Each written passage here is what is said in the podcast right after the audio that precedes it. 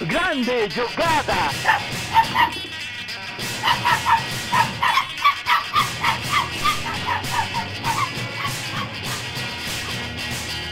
Autogol! Começou! Fala galera, sejam bem-vindos ao Autogol, o podcast que vai ao mercado, mas não gasta milhões porque a gente é pobre. Tem que contar moedinha toda vez que vai ao mercado, né? Contar moedinha, ativar cupom no aplicativo, tudo, tudo que. tudo- todas as humilhações que o pobre tem que passar para conseguir fazer uma compra mais ou menos decente no Brasil. É, é isso aí. E tô, eu sou o Rafa Noia, tô aqui hoje com o meu grande amigo Felipe Altarujo pra gente falar exatamente de mercado, né? Tipo, a janela de transferências da Europa, a principal janela de transferências aí do mundo, fechou na quinta-feira e a gente já, já tem algum. é, a gente ainda não sabe. É muito cedo para dizer né, quais times se deram bem, quais times se deram mal, né? Porque já, coisa de mercado é assim como você. Quando, o mercado de, de futebol é igual quando você vai no mercado normal, né? Às vezes é, é uma promoção é, do produto, acho que é, que é um produto ótimo, e daí você vai ver, se chega em casa, ele tá estragado, né? Não, não, não dá pra. é, é, por mais que você, você tenha uma ideia daquilo que você consiga, daquilo que você tá levando para casa, a realidade é sempre uma caixinha de surpresas. Nunca é, Sim. é 100% aquilo que você tá esperando, né? Mas já dá para fazer E quando é surpresa, né? e quando é uma surpresa, nunca é uma surpresa pro bem, né? É uma surpresa pro mal. É, Você, você compra achando que vai ser bom. Se você se surpreender, né? Porque não vai ser bom. é, vo- é difí- você, você nunca chega assim, tipo, volta do mercado com um saco lá de um quilo de carne que você pagou e quando chega em casa descobre que tem dois quilos de carne naquele saco. Nun- nunca É. acontece isso, né? Exata- Exatamente. Mas é, acho que antes da gente entrar aí no, no, papo, de, no papo de mercado, as promoções da semana, é, preço do óleo e todas essas coisas aí de- do nosso papo de mercado, acho que a gente vale é, voltar num, num, num assunto que a gente falou no último episódio, né? É sobre o, o guardiolismo ter quebrado o futebol, né? De todos, o- todos os times tentarem jogar igual o Guardiola e tal. E acho que essa semana, numa coletiva aí, quem acabou, quem acabou falando sobre isso foi o. Eu não lembro o nome do rapaz aqui, o Lilo, né? O Juan Lilo, que é, o, que é um dos caras que, que ajudou o Guardiola a montar a, essa- toda essa filosofia dele, né? O Lilo é uma dessas, é mais uma dessas é, figuras, tipo o nosso querido Oppenheimer, né, do filme, que ele cria algo e depois ele, ele passa meio que tem passado a vida inteira se arrependi, arrependido daquilo que criou, né? É, Noia, ele deu uma entrevista né, para aquele site, o The Athletic, é, no- ainda no ano passado, falando que ele se sentia como um pai arrependido, porque ele via que o padrão de jogo que ele ajudou a desenvolver ali junto com o Guardiola é, hoje saiu do controle. Né? E isso, isso entra no, que, no assunto que a gente estava falando semana passada, que era a questão de todos os times jogam da mesma maneira e você não tem mais espaço para individualidade, para cultura, para o contexto de cada lugar, de cada de cada liga, de cada time, de cada país, de cada torcida, né? A gente não tem mais essas diferenças é, no futebol mundial hoje, principalmente no futebol europeu, que evoluiu para esse ponto muito rápido. Né? Você vê, inclusive, é, o autogol mais uma vez pautando aí a discussão de futebol no mundo inteiro, porque depois que a gente falou sobre isso no programa, o Fred Caldeira, jornalista brasileiro, já que mora na Inglaterra e cobra a Premier League, estava numa entrevista coletiva do Juan Malilo. Ele ainda é auxiliar técnico do Guardiola, ele se conhece desde a época que o Guardiola jogou no México, né, no Dourados de Sinaloa. E, e, nessa entrevista, o Fred Caldeira perguntou para ele né, sobre, sobre essa declaração que ele, que ele deu ao The Athletic é, é, no ano passado, sobre para explicar um pouco mais por que, que ele se sente como um pai arrependido vendo né, esse padrão de jogo que ele desenvolveu. E aí ele explica né, que essa falta de uniformidade é, tira a originalidade de cada lugar, de cada país, de cada cultura do futebol. Intentando respetar a cada uno como es que estábamos hablando, hemos terminado por uniformizar las formas de entrenar. Hasta tal punto que si uno hoy día entrena en cualquier país de no sé dónde con un contexto cultural muy distinto, termina entrenando igual que aquí, igual que allá, igual que allá. Y casi todo ha ido en dirección a jugar dos toques. Dos toques. Y a dos toques hay que jugar la jugada que es a dos toques. Y a tres la que es a tres. Y a cinco la que es a cinco. Y a uno la que es a uno. Entonces, muchas veces queriendo exagerar un concepto, de, lógicamente vas en detrimento de determinadas naturalezas. Y eso, eso por desgracia, ha ido pasando y, no me siento muy feliz por ello. ¿Y cómo mantener la creatividad de un atleta con esta uniformidad? Eso es, si, si, al final terminamos metiendo a todos en el mismo envase, se terminan pareciendo tanto que luego echamos en falta, curiosamente, la diferencia. Entonces, bueno, yo creo que en procesos educativos pasa un poco, ¿no? Lo, lo, lo mismo también, ¿no? No es solo en el fútbol, ¿eh? Me parece que queremos gente que cumpla misiones, que cumpla órdenes, pero luego decimos, ay, no tiene iniciativa. claro. Então o Lilo, né, que graças a Deus fala um, um, espanhol bem devagarzinho, né? Dá pra gente entender um pouquinho, boa parte do que ele falou, pelo menos na, nessa declaração, nessa pergunta do Fred Caldeiro. Uma ótima pergunta, por sinal, e uma ótima resposta. Né? Então acho que foi. É, é, acho que é interessante e tem muito a ver com o que a gente estava falando na semana passada sobre essa, essa falta de originalidade dos lugares. Do, do, do, os países estão perdendo um pouco da sua essência futebolística, que é algo que faz parte da cultura. Então, por que, que o Brasil, que nunca teve tanto dinheiro, é, nunca pôde investir tanto em esporte quanto a Europa, por exemplo, é, sempre foi uma potência no futebol, porque ele desenvolveu um jeito próprio de jogar futebol. A Argentina tem um jeito próprio de jogar futebol. Né? E hoje, é, quando eu falo hoje, a gente fala nos últimos 10 anos. Né? Tem esse movimento meio que de uniformização, tudo. Tudo é muito bonitinho dentro da formulinha, do quadradinho, que é o que vem sendo feito. É, que é, um, é um, um puta trabalho, é um puta padrão de jogo que o Guardiola desenvolveu, né, junto ali com o Ramalilo e, todo, e todos os auxiliares técnicos que ele teve nesse, nesses anos todos.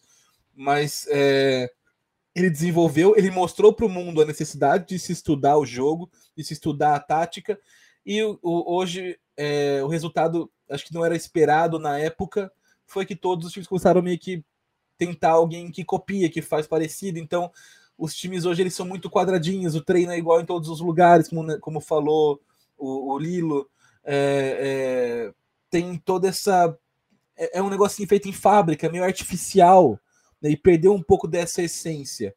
Por isso que a gente gosta, e quando eu, falo, eu, falo, eu me sinto à vontade para falar, porque eu sei que é a opinião do Noia também, aqui no Autogol, do Fernando Diniz, porque ele é um cara que mantém essa raiz brasileira, esse negócio meio de Tele Santana, esse toco e me vou, e, e, é legal que a gente tem na, na, América do Sul a Argentina com o Scaloni, que é um cara que respeita muito as tradições argentinas de jogo, e o Diniz hoje, que é um cara que respeita muito as tradições brasileiras de jogo. Né? É... Até quando a gente falava né, sobre a possibilidade que até onde a gente sabe ainda vai acontecer, né? mas não duvido nada que, que, essa, que esse cenário mude daqui a um tempo. Do Ancelotti treinar a seleção brasileira, é, uma das grandes limitações minha era justamente essa. Beleza, ele é um ótimo técnico, talvez a gente consiga títulos, porque ele é muito bom, mas ele sai daquela do jogo do Brasil, não, a identidade brasileira. Eu não sei se isso é legal, né? Não sei se isso é porque talvez essa seja a única coisa que restou pra gente, já que nossos jogadores nem jogam aqui mais. Então, talvez jogar como o Brasil seja a última coisa, a último resquício de brasilidade que a gente pode ter na seleção brasileira. Né? E, e, eu espero que isso continue assim, né? É, que a gente continue mantendo isso. É, até um, um, embora eu goste muito do Tite, acho que ele fez um trabalho muito bom na seleção. Para mim, ele desandou ali na seleção brasileira. Não desandou porque ele fez duas copas depois disso, foram copas bem dignas, né? com alguns erros pontuais, etc. Mas assim, trabalho, um trabalho bem sólido, é, quase que incriticável. Essa é uma das poucas coisas que é justo de crítica do Tite é que em algum momento ele abriu mão dessa brasilidade para fazer algo um pouco mais engessado, para fazer algo, trazer algo para um jogo um pouco mais posicional. Né? Algo que começou naquela sequência de amistosos 2017 contra times europeus, em que o Tite tinha uma dificuldade de furar uma linha de cinco defensiva das seleções da Europa. Teve aquele Brasil-Inglaterra em Wembley, que foi emblemático. Para mim, aquela foi a chave, foi a mudança. Né? E aí, a solução que o Tite encontrou em vez de buscar né, novos tipos de triangulações e passes, foi só se adequar a essa formatação mais posicional do time em campo. E eu acho que ali a gente perdeu um, deu um passo mais distante da nossa brasilidade, deu um passo mais distante do, da, daquilo que sempre foi a identidade do jogo brasileiro. É, real, né? Então vamos realmente, ver. Realmente foi um jogo emblemático. Eu vejo assim, tipo, o, o Guardiola sendo é, a versão futebolística de algo que a gente vê hoje em todas as indústrias, que é aquela ideia, aquela busca pelo imediatismo, né? Tipo, é, o Guardiola, é, ele conseguiu, um, ele criou um esquema, né, uma filosofia de, de futebol muito vencedora. É tipo, quando ele, principalmente ali no Barcelona, tão, tão hoje, mas no Barcelona, principalmente, aqui, aquela dobradinha do esquema Guardiola com a genialidade do Messi, é, fez o Barcelona durante ali uma década ganhar praticamente todos os títulos que ele disputava. Então, tipo, foi uma, foi uma coisa muito vencedora.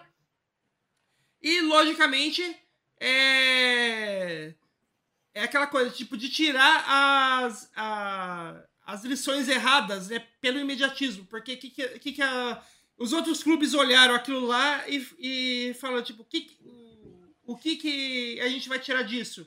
É, a ideia de que se a gente criar uma filosofia própria, nossa de jogo que tem as características do nosso clube, a gente pode é, a gente pode não só agradar os nossos torcedores, mas até é, ter um time competitivo para ganhar títulos. Não, o que eles tiraram foi tipo, vamos copiar exatamente aquilo, o, o jeito que o Guardiola joga, porque é desse jeito que se ganha. Que é a mesma coisa que a gente vê tipo no cinema, é quando a, a Marvel é digamos assim mudou a história do block, a história dos blockbusters é, recentes é, com o filme dos Vingadores, Homem de Ferro, a criação lá do universo cinematográfico. Qual que foi a, a resposta de todos os estúdios? A gente precisa criar os nossos universos cinematográficos. É isso que faz sucesso. E daí a gente tem um monte Sim. de universo cinematográfico. A tentativa de, frustrada de um monte de universo cinematográfico que não foi pra frente, né? É, tem o, o, da DC lá com o Zack Snyder, tem o da Universal que tentou fazer o universo cinematográfico dos monstros. É, tentaram fazer o universo cinematográfico de Transformers com G.I. Joe, tipo. Nada disso vai, vai pra frente. Porque é, não, não é exatamente ter um universo cinematográfico que fez o sucesso da Marvel. É, foi a ideia de eles co conseguirem trazer pro cinema aquela mesma tipo de, de ligação natural entre os personagens que você tinha nos quadrinhos. E que é o que tá fazendo a Marvel perder o sucesso, é, ser tão criticada hoje, porque ela parece que esqueceu que foi isso que fez o sucesso dela. Sim. É. E, é, é, e é, isso que a gente vem todo. É, o Instagram tá cheio de coach falando, tipo, coach. Não só coach. É, não só aqueles coach que é o. A galera. É, a galera que tá ali pra dar, aplicar golpe, porque tem um solto que segue, né, e tal. Mas até umas, galera, um, umas pessoas que realmente tiveram sucesso na profissão e que as pessoas vão atrás para querer fazer igualzinho todos os passos que essa pessoa fez, mas sem levar em conta contexto, sem levar em conta características individuais, sem levar em conta o talento nato que a pessoa podia ter, a sorte que ela teve de, ter, de que ela conseguiu fazer isso, mas ela teve a sorte de ter tido um, um chefe que apostou na ideia doida dela, que, que deu certo, ou ter sorte de estar numa empresa que não foi. que deu é, carta branca para ele fazer essas coisas, para ele fazer essas coisas que de, acabou levando a pessoa ao sucesso, tipo, esquece todas essas coisas de, de contexto de, de que, que, existe por trás e tenta seguir tipo, ah, é, a pessoa ela é, ela conseguiu sucesso porque ela fez ela fez seis meses disso, ela fez um ano disso, ela fez um curso disso, e eu vou fazer exatamente essa linha, essa mesma coisa, eu vou conseguir um sucesso. Não, não, não é essa a lição que você tinha que tirar. E acho que é, esse mediatismo de, de que, é, o, que é o mediatismo provocado aí pela, pelo por esse nosso dessa nossa época do capitalismo tardio e impulsionado pelas redes sociais de que a gente precisa é, chegar ao sucesso, chegar à vitória o mais rápido possível de qualquer jeito, não importa como, é que acho que, que faz com que a gente é, pare para é, não mais pare para pensar nas coisas e simplesmente tente copiar e achar fórmulas de sucesso em tudo. E, e acho que mais do que isso, Noia, a, a fórmula do Guardiola ela é realmente muito atrativa, não só porque das, não só porque deu certo e ele ganhou coisas no, no, no, no City, no Bar, no, no, e no Barcelona, mas porque de certa forma ela tira um pouco do fator individual dos jogadores né, e dá um protagonismo para o espaço e para a bola. Então, nessa escola tática do Guardiola, a bola é quem é, é, é, se movimenta mais do que os jogadores, eles ficam dentro de zonas, dentro da posição deles, e, e tem menos espaço para improviso, para criatividade, né, até algo mais artístico do futebol mesmo. E se você tem elencos mais limitados, né, em, em tempos que você é difícil competir contra grandes potências financeiras, eu tenho, eu, tenho, eu, tô, eu sou um time pequeno da Premier League. E, pô, eu tô jogando contra o, o Liverpool, contra o United, os caras que comparado comigo é quase como o dinheiro infinito que eles têm, né, para montar a diferença de time é muito grande. E aí eu, eu tenho que montar uma estrutura de time que minimize a disparidade técnica dos jogadores. Então, quando eu jogo pro coletivo, eu consigo meio que equilibrar um pouco mais as ações. Isso numa média. Mas você tira um pouco, mas no, pelo menos é a impressão, é uma sensação que passa para para o time, para a torcida, que você está numa média ok. Mas se você para para olhar de fato, isso não muda muita coisa. Né? Os times grandes continuam ganhando, continuam ganhando os times pequenos, continuam. É, porque ainda tem jogadores melhores. Então, é, isso é baseado numa falsa sensação de equilíbrio e você acaba até limitando o surgimento de novas individualidades ali. Muitos jogadores, talvez, que nesses times pequenos poderiam se desenvolver e, e ter algo de diferente, um drible, um, um lance de fora da caixinha, hoje não tem mais tanto espaço para desenvolver isso. Né? E, pô, eu acho né, chato, né? Chato. E, e, não é nem uma questão de, porra, é certo, é errado, é ruim ou não. Não é o tipo de coisa que me agrada. Quem não perdeu a própria identidade foi a janela de transferências, né? A janela de transferências aí principal, que é a janela de verão europeu, é, ela se manteve esse ano do mesmo jeito como foi todos, em todos os últimos anos, né? Mesmo com a chegada aí dos sauditas, com o príncipe com dinheiro infinito aí querendo comprar tudo, a realidade da janela de transferência se manteve como a Inglaterra a principal gastona ali da, da dessa janela, né? Tipo, é, a, a Premier League, né? A primeira divisão da Inglaterra, é, ela gastou 2,8 bilhões de euros nessa, nessa janela de transferências de que fechou agora no dia 31 de agosto. É, para vocês terem uma ideia de, de como esse valor tipo, é absurdo, é, esse valor de 2,8 bilhões de euros é maior do que se você somar tudo que o segundo, terceiro e quarto colocado gastaram, que foi a França, a Itália e a Arábia Saudita. Se você somar todos os gastos de França, Itália e Arábia Saudita em contratações nessa janela, deu 2,6 bilhões de euros, que é bem menos do que, um tanto menos do que a Inglaterra gastou sozinha, a Premier League gastou sozinha, né?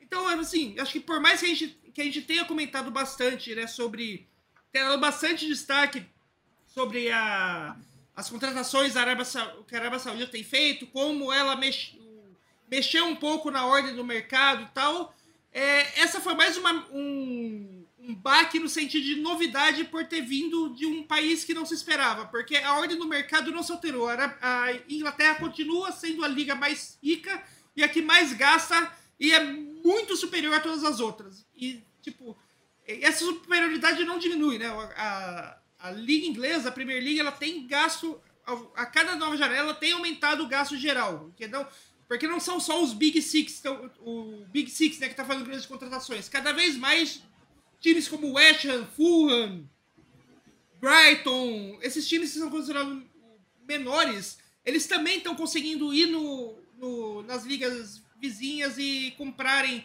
é, grandes jogadores, porque a, por mais que o, que o Brexit tenha afetado muito a economia inglesa, a economia da Premier League não foi, não foi afetada. Ela continua uma liga muito mais rica do que todas as outras e os times que fazem parte dela têm muito mais dinheiro do que todos os outros da Europa.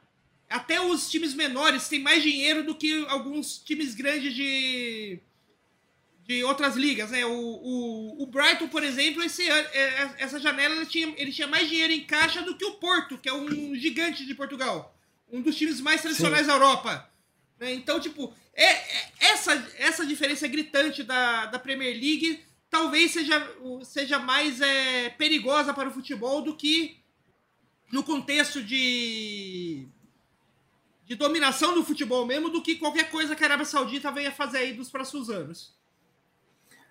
Até porque temos na Premier League um clube que é da Arábia Saudita, um clube que é do, do dos Emirados Árabes Unidos, né? Então é, é o, a grana ainda vem das grandes potências financeiras da Premier League desses lugares. Então é, é, é bastante hipócrita da parte dos torcedores ingleses, jornalistas ingleses, dizer que ai, a Arábia Saudita vai acabar com o futebol. Não, não vai. Se, é, só estão acompanhando um processo que eles começaram faz um tempinho.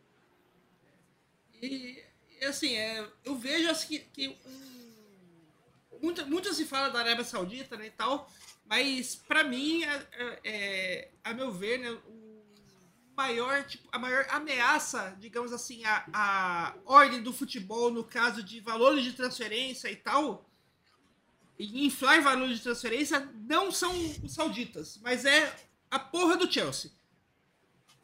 Porque o, os sauditas eles estão pagando, eles estão pagando é, valores inflados, estão, mas eles estão pagando valores inflados em, jo em jogadores que já têm grife, em jogadores que já fizeram o seu nome, em jogadores que já provaram que são craques, ou que já ou que já foram craques em algum momento, porque muitas vezes eles estão pagando valores inflados por craques que já estão em decadência, já estão no fim de carreira. Né? Mas são jogadores que já provaram, que já fizeram o nome.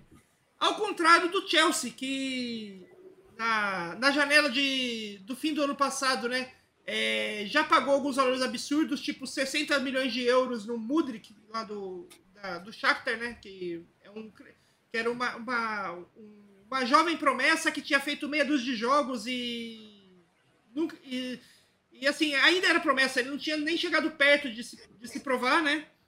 E nessa janela continuou pagando valores absurdos por jovens promessas.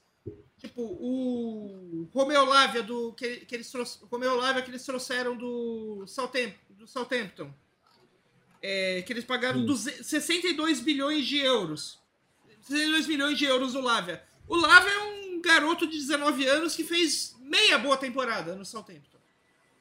Ou o, o Moisés Caicedo, que eles pagaram absurdos 116 milhões de, de euros no Caicedo, que é um jovem equatoriano com muito, com muito potencial, mas que ele fez uma boa temporada no Brighton ano passado, que foi quando ele realmente apareceu, e, assim, né, o Brighton é um time que, como a gente estava falando do, do, Como a gente está falando lá do, do esquema Guardiola, né, que, que usa muito da, do coletivo. É, o Brighton é um time que joga muito coletivamente, então não tem nada que prove que o, o Caicedo, o, o Caicedo, quando vai entrar num, num. for colocado no jogo que não é assim tão coletivo como costuma ser o Chelsea em campo, que parece mais um amontoado de, de jogadores do que exatamente um time, né? Ele vai realmente ter o mesmo nível. A gente não sabe. Porque ele só, ele só, ele só se, se destacou num, num esquema coletivo. E eu acho que essas. É, tipo, não, não estou falando que o Caicedo não deveria ser, ser, ser vendido por um preço mais alto do que normalmente você paga no meio-campista de, de 20 e tantos anos. Porque ele, é, ele tudo mostra que ele é, é um jogador é, um jogador é acima da média. Mas ele é tão acima da média assim para valer 116 milhões de euros?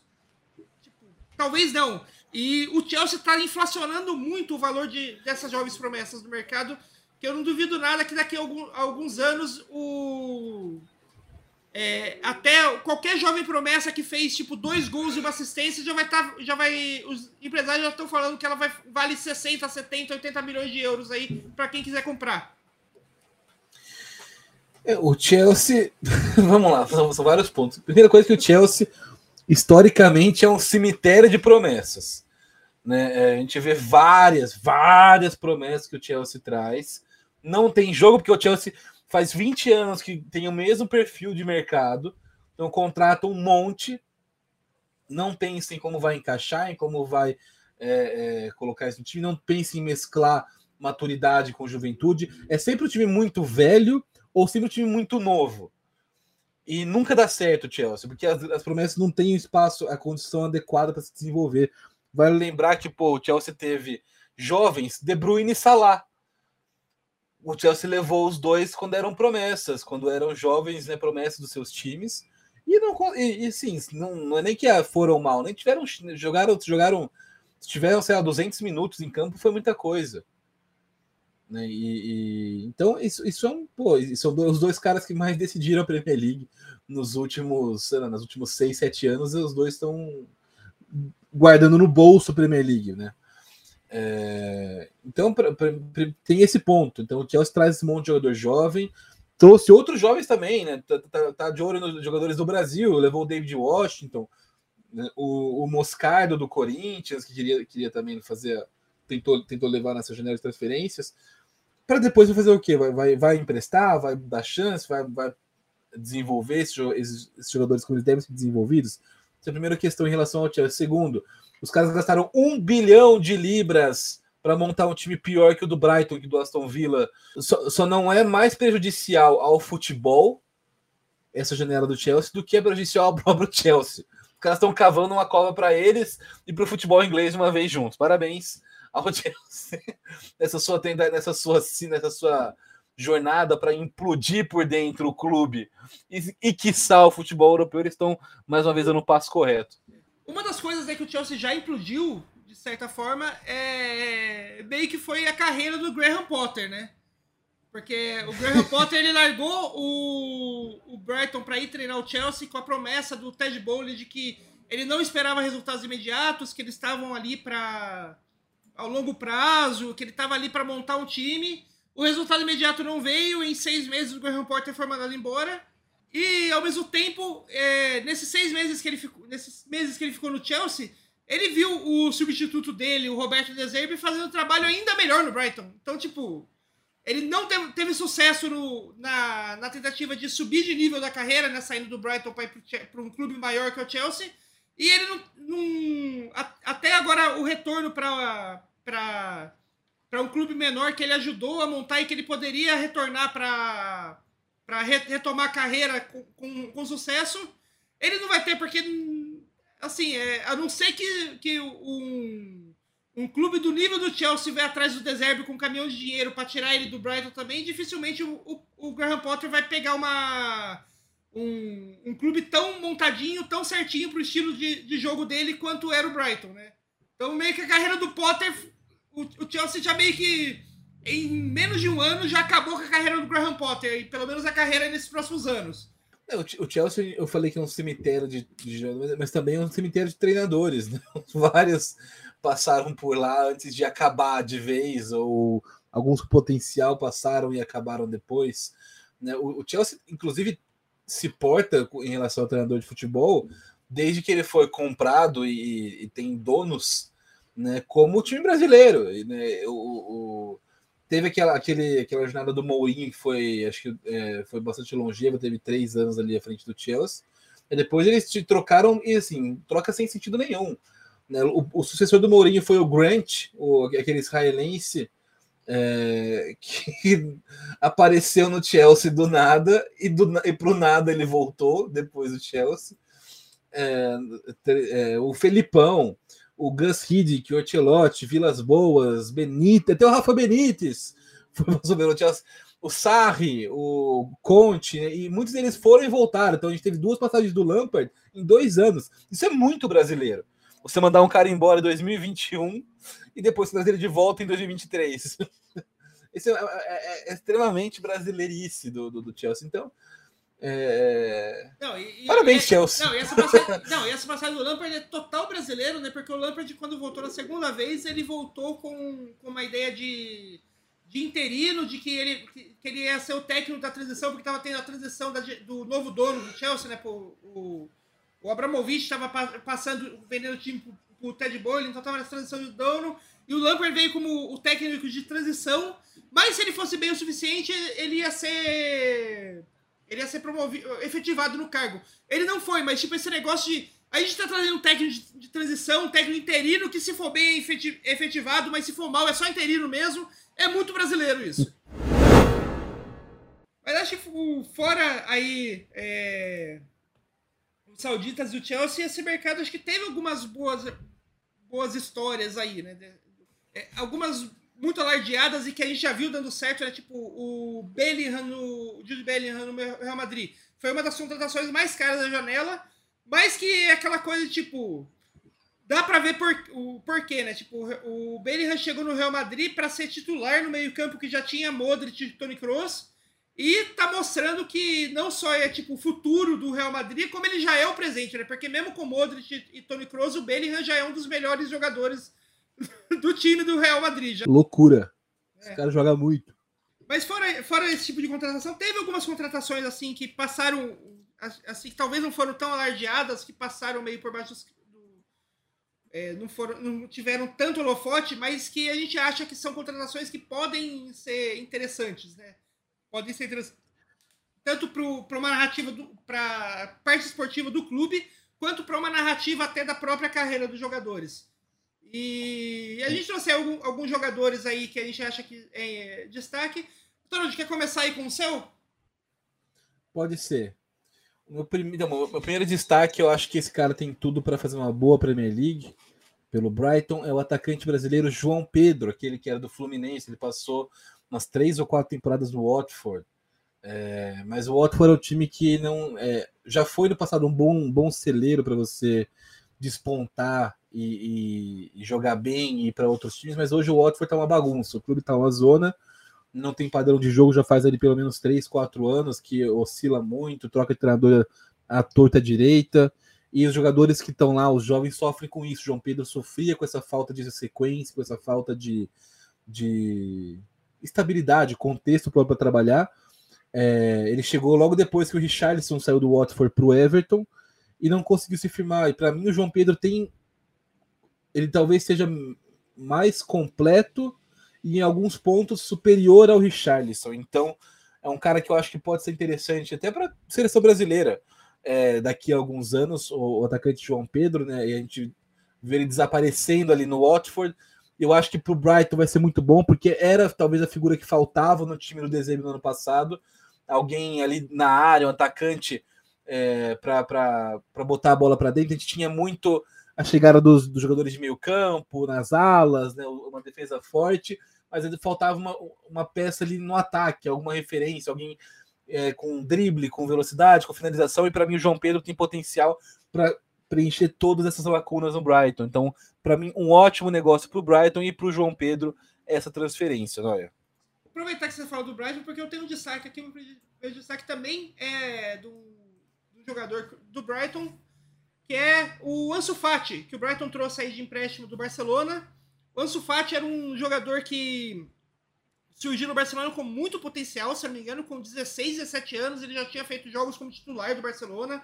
É, já era, não só aquele titular que, tipo, titular de, de jogo que não vale nada. Ele era, tipo, uma rotação constante já da equipe, né, quando ele surgiu. Ele, ele era, tipo, aquela, a primeira opção a sair do banco quando você precisava mudar jogo, era um cara que era visto é, no Barcelona, entre muitas aspas, como o novo Messi, né? Porque guarda, guardar suas devidas proporções, mas ele era visto como o novo Messi do Barcelona, né? O novo, a nova grande cria lá de La Masia, porque ele era um cara que tinha velocidade, ele tinha visão de jogo e ele tinha um drible muito bom também. É, lógico, nada no nível do Messi, né?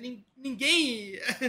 dificilmente vai ter outro jogador que vai ter outro, todas as características no nível do Messi, mas o Ansu Fati era um cara acima da média que, que o, o, o, Barcelona, tipo, durante, durante, anos acreditou muito nele para trazer aquela a, a, a, aquela coisa do drible, do, da criatividade que em alguns times é, que o Barcelona meio que não tinha desde que o Messi saiu, né? Desde que eles não conseguiram renovar com o Messi.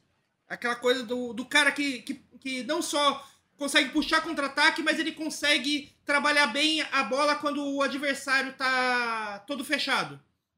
E o Ansu Fati, ele sofreu, tipo, muito muito na carreira é, por causa disso, porque é, ele não só se, se colocou uma pressão que ele não precisava, quando ele tinha, tipo, o Messi saiu lá do, do Barcelona, quando ele tinha acho que 19 anos, ele pediu a camisa 10 para ele, que ele queria ser o novo camisa 10 do Barcelona, tipo, uma pressão que não precisava se colocar nele. E depois disso ele sofreu com muitas lesões, que era uma coisa que acho que meio que todos os pontas do Barcelona naquela época sofreram. Ele e o Dembélé, muito muita lesão. Ele tá voltando de uma lesão é, séria do, do joelho. Mas, assim, é, eu acredito muito que é, no esquema do Deserve lá no Brighton, ele vai cair como uma luva, não só pela habilidade, pela habilidade que ele tem, que funciona certinho no esquema do Brighton, como ele não vai ter mais aquela. É, ele vai, ter, vai se livrar daquela pressão, ele vai poder jogar mais solto. Ele não vai ter mais a pressão de ser o novo Messi, o camisa 10 do Barcelona, o. A, a grande promessa da Lamazia que, que não que não vingou, que é até difícil falar, tipo, não vingou para um jogador que tem o quê? 22, 20, 21 anos de idade?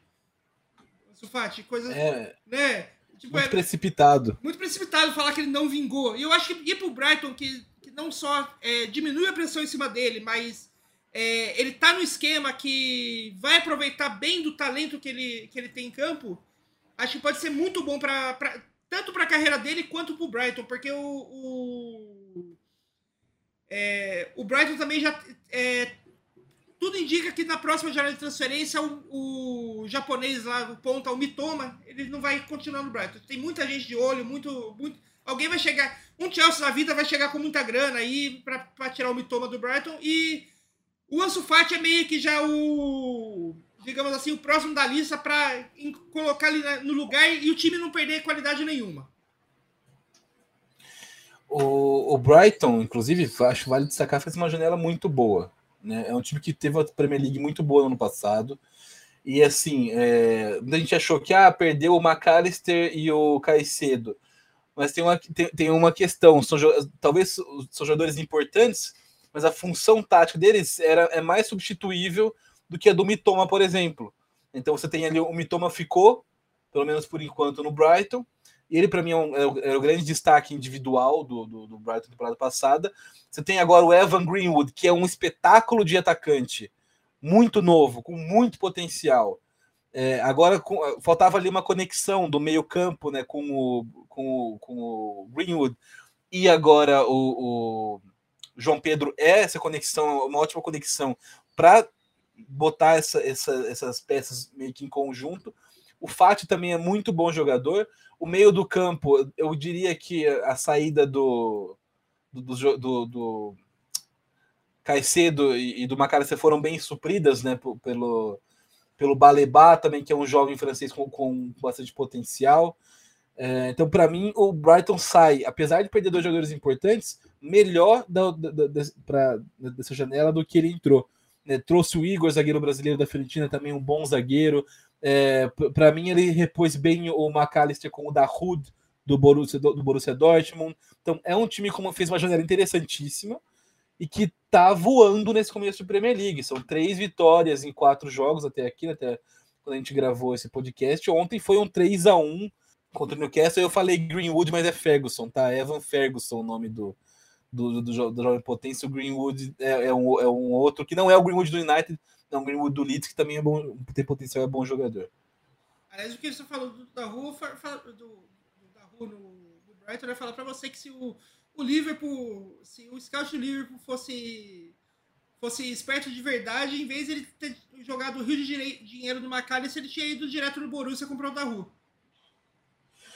Sim, concordo. mas, mas tem a grande diferença acho que é para o Liverpool, que é um time faz mais. Lá, tem aspirações maiores do que o Brighton.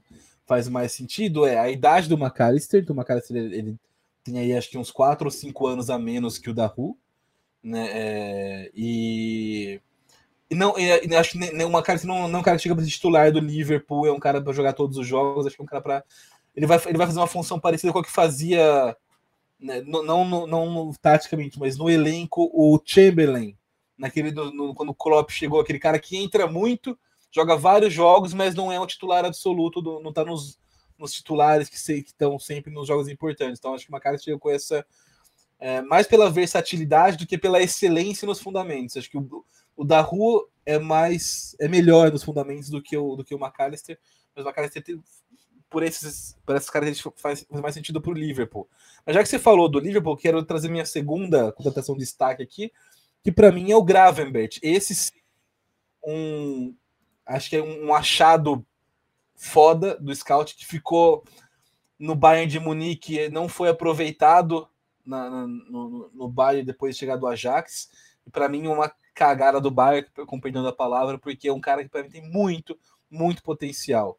Né? E esses, esses jovens que o Liverpool está trazendo para o meio de campo, né, renovando, tá, renovou o ataque na temporada passada, então é, é, o Salah, o Firmino e o Mané estavam velhos, o Mané saiu, agora o Firmino saiu, o Salah, o Alt quer de todas as maneiras contratar, mas por enquanto não chegou no valor é, hora que ofereceu um bilhão, mas não chegou num valor é, é, que o Liverpool aceitou vender é, o, o, o, o Salah. Mas são jogadores que, mesmo que não vender, mesmo que não vendam o salário, em algum momento eles vão acabar, né? Eles estão na reta, já todos já, já estavam todos com 30 a mais, sobrou só o salário desses daí. Então trouxe o Luiz Dias, trouxe o Darwin Nunes, né? É, trouxe até o Gakpo para disputar ali, também um jovem, e agora começa a renovação no meio-campo.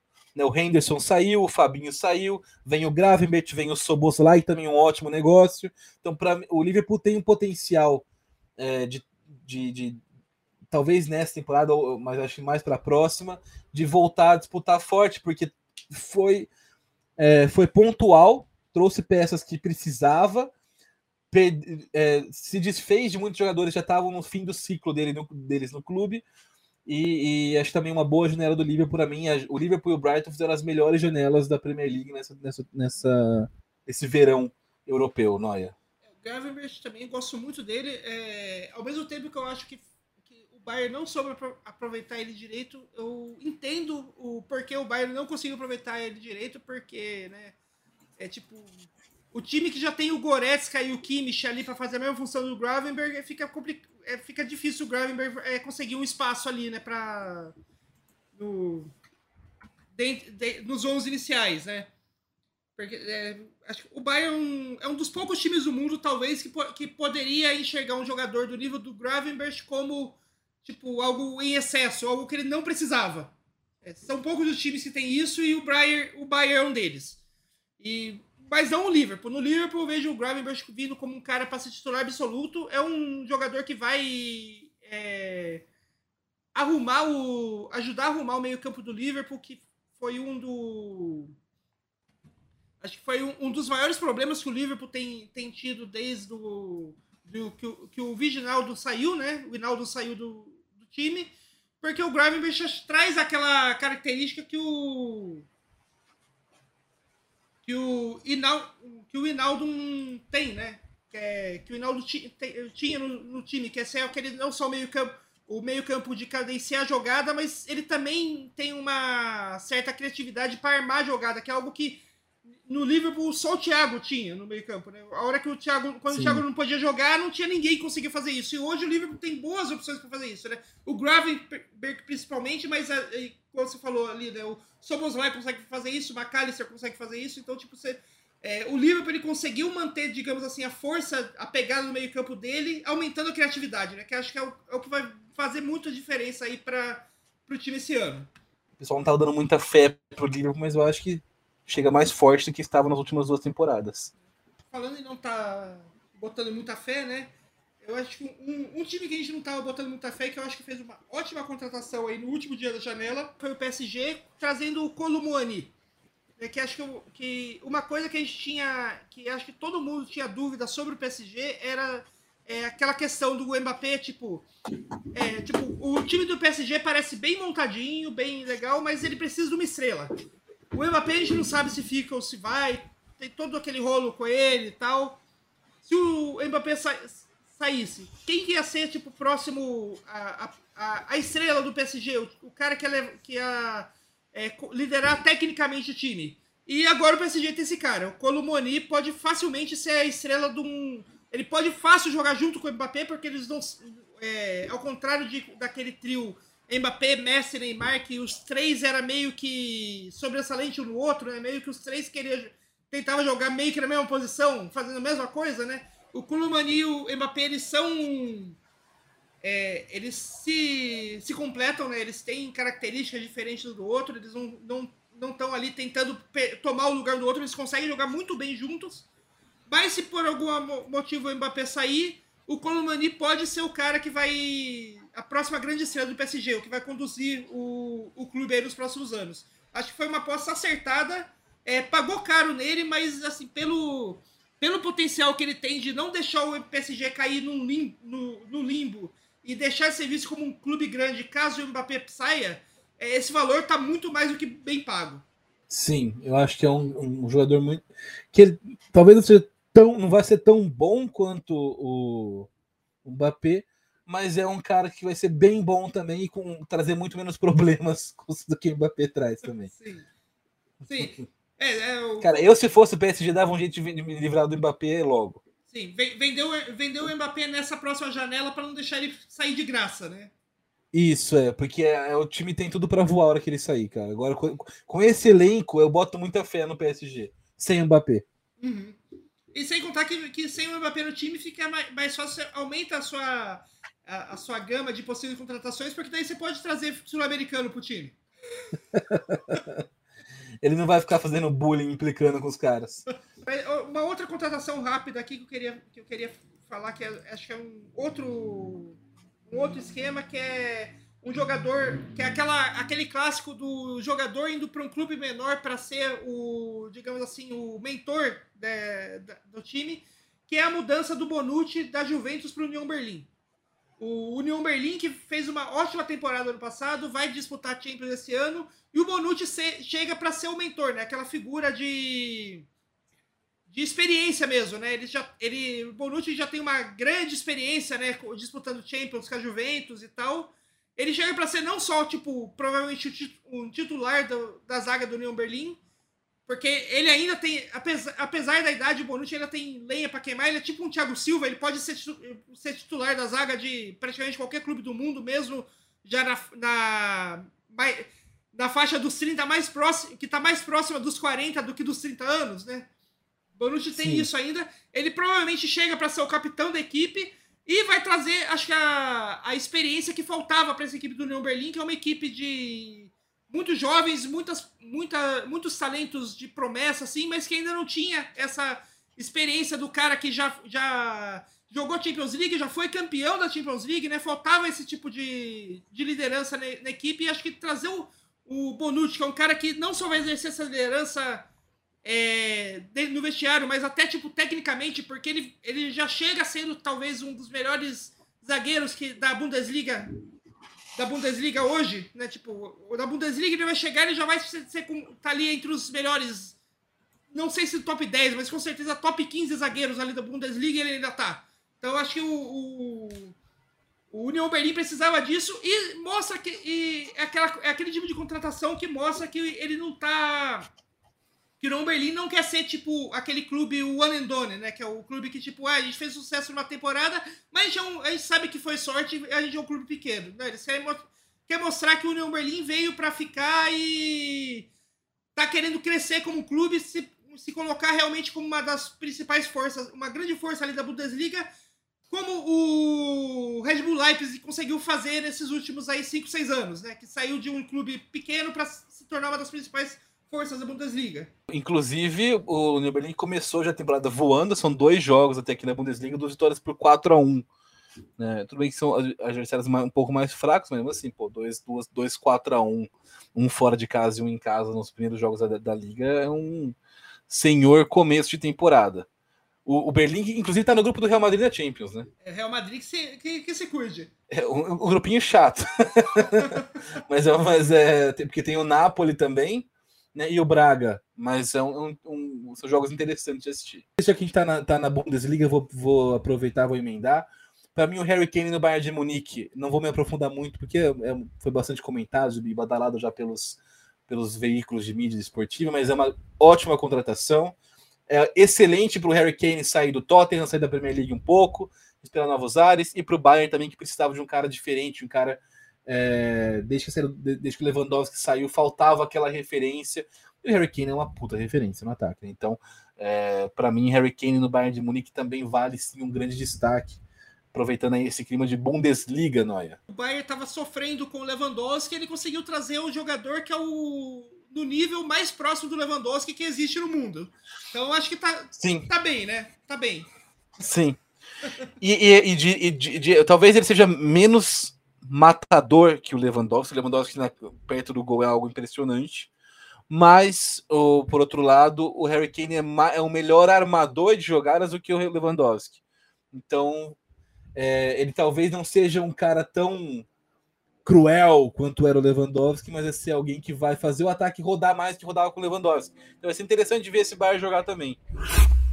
Só antes da gente ir para as nossas good dicks, eu queria dar um parabéns ao grande profissional o, do Flamengo, né, o Marcos Braz, o grande diretor do Flamengo, que quando o, o, o, o Gabigol lá foi lá perguntar para ele do gramado do Maracanã que realmente, quando você vê nos jogos, está numa condição um tanto sofrível, né? Tipo, parece que não, ninguém cuida, não tem jardineiro para cuidar daquela grama lá. É, o cara perguntou, tipo, a resposta do dirigente do Flamengo foi: é, se você quer gramado bom, vai jogar na Premier League. E daí, quando o, o, o Gabigol fez, acho que o certo, tipo, então o que, você tá fazendo aqui? Tipo, se você não, não, não, não, Tipo, você é o dirigente do clube, não arruma. É, não tá aqui para arrumar os problemas de infraestrutura do clube, o que, que você tá fazendo aqui? E a resposta do grande dirigente foi: Ah, e o que, que você fez lá na Europa? E o, todas essas páginas de meme tá, tá compartilhando, tipo, como se fosse, tipo, oh, uma resposta incrível do dirigente Marcos Braz. Eu só vejo, tipo. Puta falta de profissionalismo. O cara, o cara é, é, literalmente dirigente falando que tá ali só pra, pra levar louro e não quer trabalhar. O que, que, ele tá fazendo ali? Que que ele tá, eu, eu, né, eu não gosto do Gabigol, mas nessa hora eu, eu ecoo as, as palavras do Gabigol. Marcos Braz, o que, que você tá fazendo aí então, já que você não quer fazer o seu trabalho de dirigente? Excelente pergunta. mas fica aí então nossos parabéns ao Marcos Braz. Mas aí um, um, um ótimo candidato para levar o troféu de diretoria de São Paulo no Alto Gozo no fim do ano. Muito bom, muito bom. Despontando forte. Tem alguma good dica aí boa, Tarujo? Tenho. Ela é meio autoexplicativa, então não, não, não vou me aprofundar muito, mas é uma série japonesa da Star Plus que chama Canibal. Ela é sobre gente comendo gente. Não dá para explicar. É. O nome é meio autoexplicativo é legal, vale a pena assistir. Você gosta desse tema meio suspense, terrorzinho, é, vale a pena, é legal. Não dá pra falar muito mais. É canibal, gente. É, canibal, uma série de canibais, é isso. Exato. É, legal, é legal. É, o, o, a minha good dick da semana aí não, não é exatamente uma, uma good dick, porque eu ainda não terminei de, de assistir, mas é mais tipo um uma. Para acabar com as preocupações de, de, de, de quem talvez estava na dúvida, que eu comecei a assistir a, a, o live action da Netflix do One Piece. E eu, eu tive uma enorme surpresa quando, depois dos, de assistir três episódios, eu tenho certeza de que é uma série boa. Caramba! Incrivelmente, é, é, é uma série adaptação de, de anime barra mangá que ficou boa. Isso é raro, isso é raro. É raro. E eu gostei muito que, que, que ela tenha ficado boa, porque eu queria muito que, que, que, ela, que ela fosse uma série boa, porque eu, One Piece é, uma, é um anime que eu tenho. Que eu tinha muita vontade de entrar no mundo, mas eu não tinha.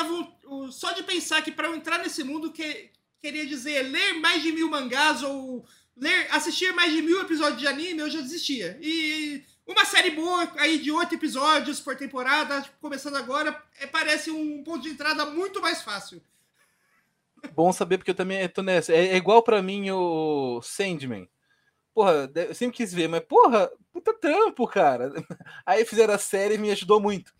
Então eu vou, vou assistir. É isso aí, então, isso aí é só pra tirar o belo da galera. One Piece, série boa, incrivelmente. E que 2020, que ano que é esse, né? Que a gente, consegui, que a gente conseguiu ter no mesmo ano uma boa adaptação de anime eh, pra live action e boas adaptações, mais de uma boa adaptação de videogame pra live action. Sim, verdade. Que ano que, é, que tá sendo pro audiovisual, né? Sim. E, e enquanto isso, os filmes que estavam naquela formulinha, né, que a gente falou da, tipo, a Marvel, só decepção. É, pra não falar que, foi, que, que, que a Marvel esse ano foi só decepção, Guardiões da Galáxia 3 foi bom, mas o James foi tipo É, despedida sim. de James Gunn, né? Então, tipo. Foi, é. É, e não só anime e videogame, mas também brinquedo. O filme da Barbie é muito bom também.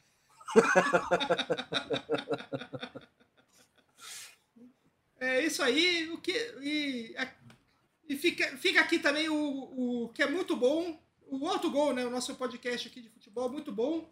Se você, acha, se você concorda, dá um joinha. Se você não, não. Não precisa, tipo, curtir na rede social. Dá um joinha aí onde você tá parando. Se tá assistindo, é, ouvindo outro gol na academia, larga uma. Tira uma mão do peso, faz um joinha assim no meio da academia. Ou se estiver andando na rua, dá um joinha assim, do nada no meio da rua. Onde você estiver, dê um joinha. Que a gente não vai saber, mas vai ser muito engraçado que, tipo, a reação de todo mundo que estiver aí do seu lado. É isso aí, galera. Semana que vem, quem sabe, talvez, muito provavelmente, a gente tá de volta. Um beijo e até a próxima. Abraço!